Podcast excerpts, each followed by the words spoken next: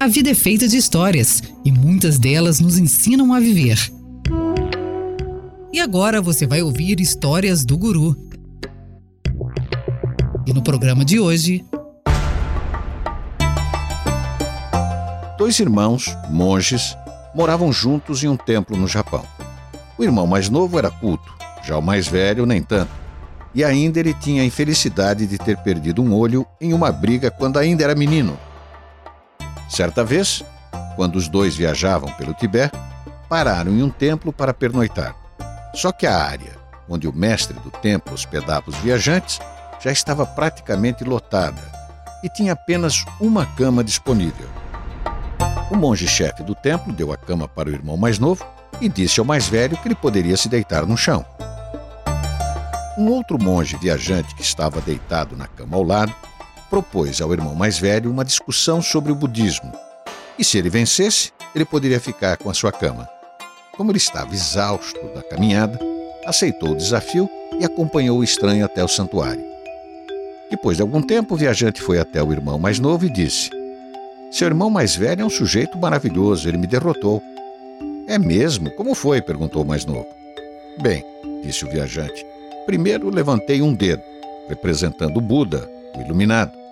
Então o seu irmão ergueu dois dedos, significando Buda e seus ensinamentos. Eu levantei três dedos, representando Buda, seus ensinamentos e seus seguidores. Em seguida, ele balançou o punho cerrado na minha cara, indicando que todos os três vêm de uma só realização. Assim, ele venceu e eu não tenho mais o direito de ficar aqui. E o viajante foi embora. Logo em seguida, o irmão mais velho entrou no dormitório e perguntou ao mais jovem: Onde está aquele sujeito? Eu entendi que você ganhou o debate. Ganhei nada. Eu vou bater nele. Mas me explique o que aconteceu? perguntou o mais jovem. Ora, no minuto em que ele me viu, ele ergueu um dedo, já me provocando porque ele viu que eu só tinha um olho.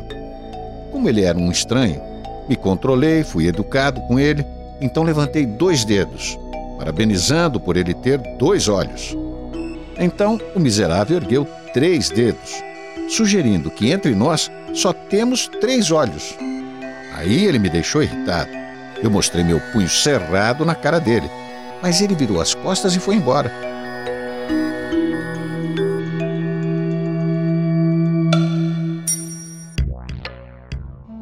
Você acabou de ouvir Histórias do Guru, apresentado por Walter Bonásio.